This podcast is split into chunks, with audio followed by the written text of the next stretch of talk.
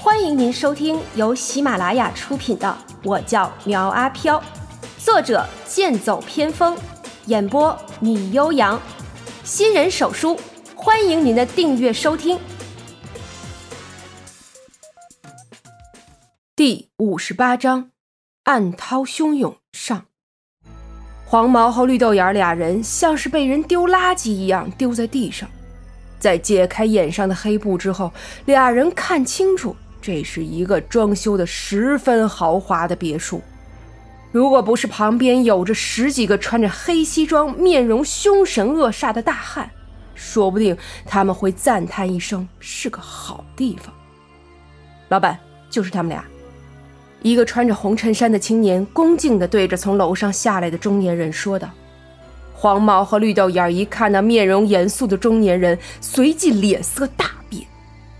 因为这是新沪市赫赫有名的赵氏集团的董事长赵宗辉，同样也是赵天阔的父亲。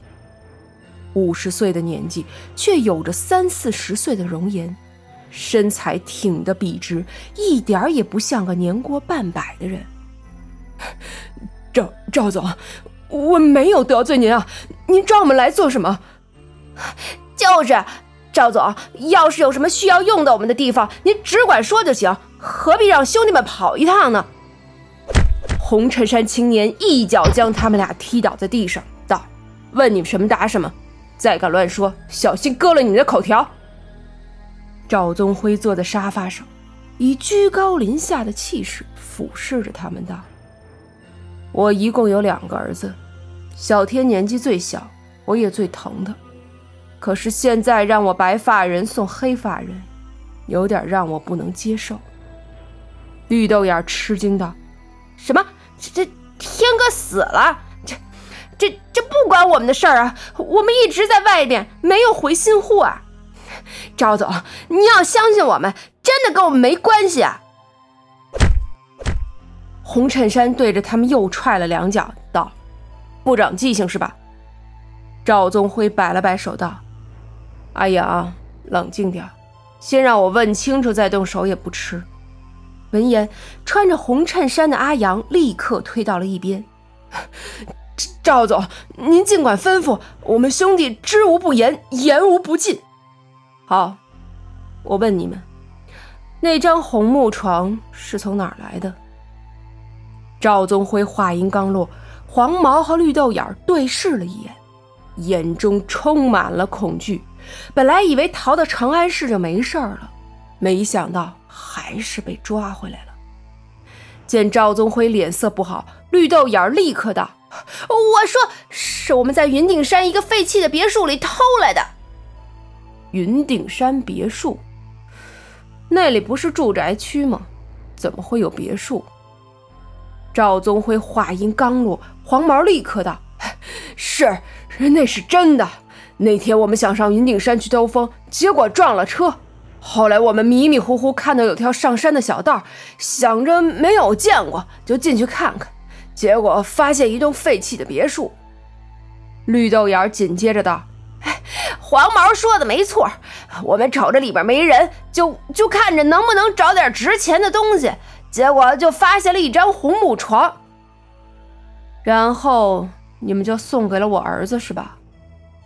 见赵宗辉要发火，绿豆眼连忙摆手道：“不不不是不是，我们拿给天哥看，他说是古董，硬是给了两万块钱，让把床给留下。我们拿了钱也不敢多待，就去了外地。”说到这里，事情已经大致明了。看着跪在地上的俩人，赵宗辉眼中的怒意更盛。阿阳，我不想再见到他们。说着。他起身离开，任凭两个人求饶，也没有再做理会。别墅内有一间专门为赵天阔布置的灵堂。赵宗辉看着他的照片道：“天阔，事情我都已经清楚了，你放心，老爸已经请了位大法师，一定为你报仇。”另一边，李丽听说了毛小芳他们参加扭扭车大战的事情，不满的道。这么好玩的事，你们居然不叫我！哼，有劲！毛小芳搂着他道：“你呀，你还埋怨我们不带你玩？最近你和你的富二代男友去哪儿鬼混了？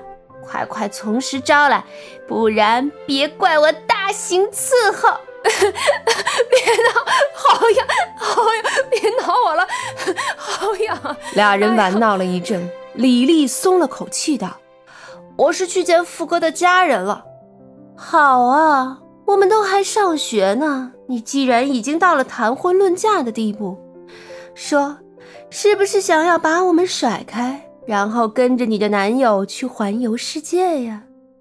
刘静一脸酸味的说着，感觉应该去环游世界的是自己才对。李丽凑到他身边安慰道：“你们也不用羡慕，我要结婚也要等到毕业以后，现在还有两年呢。”再说，我听说有个刑警大帅哥在追我们静静呢。他哪里帅了？就那一身制服还加分罢了。刘静嘴上说着不愿意，但是内心还是很开心的。郑成人各方面都算不错，比自己以前遇到的那些花花公子可是要强太多。关云娟看着他们畅想未来的事情。不由得联想到自己的未来，如果是以前，她或许也会像他们一样嫁人生子。可现在，她明白，这不是她想要的。她内心深处迫切的想要去探索未知的世界，这比什么都重要。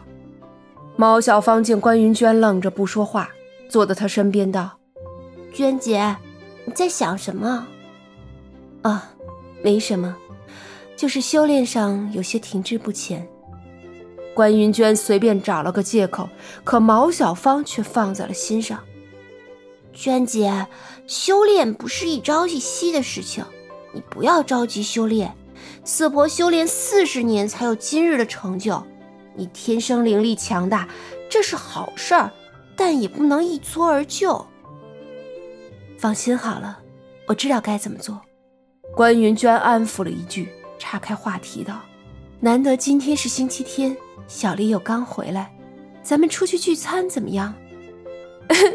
娟姐这个提议我喜欢，大家一起去，我请客。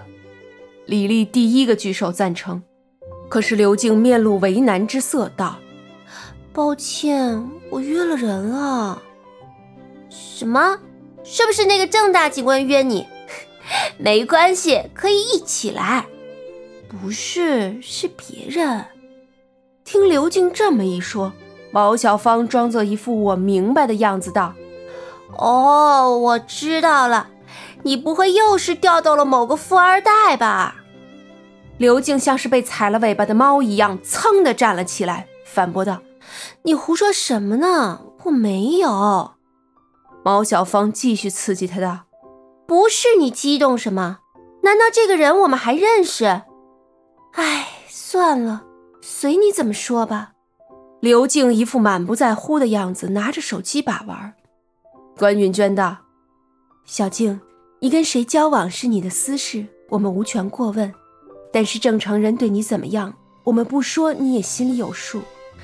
所以作为好姐妹，我还是要劝你一句。”哎呀，真是烦死了！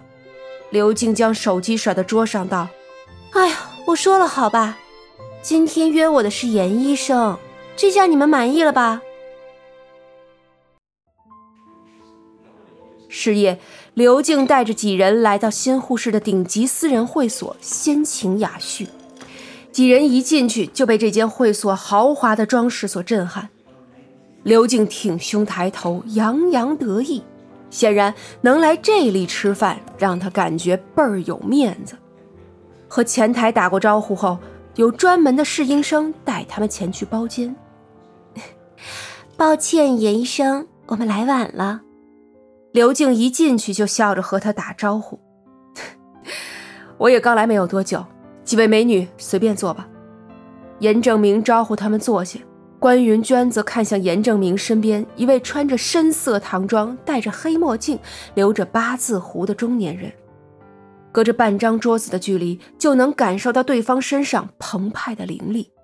毫无疑问，这是个高手。几人坐定，严正明指着身边的中年人道：“来，我给你们介绍一下，这位是我的好朋友梅先生。梅先生，毛小芳突然想到这个笑话，差点笑出声来。刘静白了他一眼，然后娇滴滴的对着梅先生道：“梅先生您好，麻烦您能抽出时间过来。我这里呢有个小玩意儿，麻烦您看一眼。”说着，从包包里取出一个红布包，递给他。这里面是什么呀？你家里莫非还有什么传家宝不成？毛小芳低声问了一句，被关云娟推了一下，示意她不要说话。梅先生将红包袱打开，见里面安静的放着一枚大铜板，毛小芳立刻没了兴趣，而关云娟却敏锐的发现梅先生墨镜背后的眼中透出了一道亮光。这枚铜板确实是件古物，你打算卖多少？梅先生的一句话让刘静悬着的心沉了下去。之前他还怕东西是假的呢。梅先生，您是行家，我们几个呢也不懂这个玩意儿，您开个价，合适呢我就卖了。凡是率先开口的，那都是要吃亏的。刘静不是不懂这个道理，所以直接让梅先生开价。梅先生扶了扶眼镜。一眼就看穿了他的小心思，道：“那好，一口价一百万，我收了。”本集播讲完毕，欢迎订阅追更哦。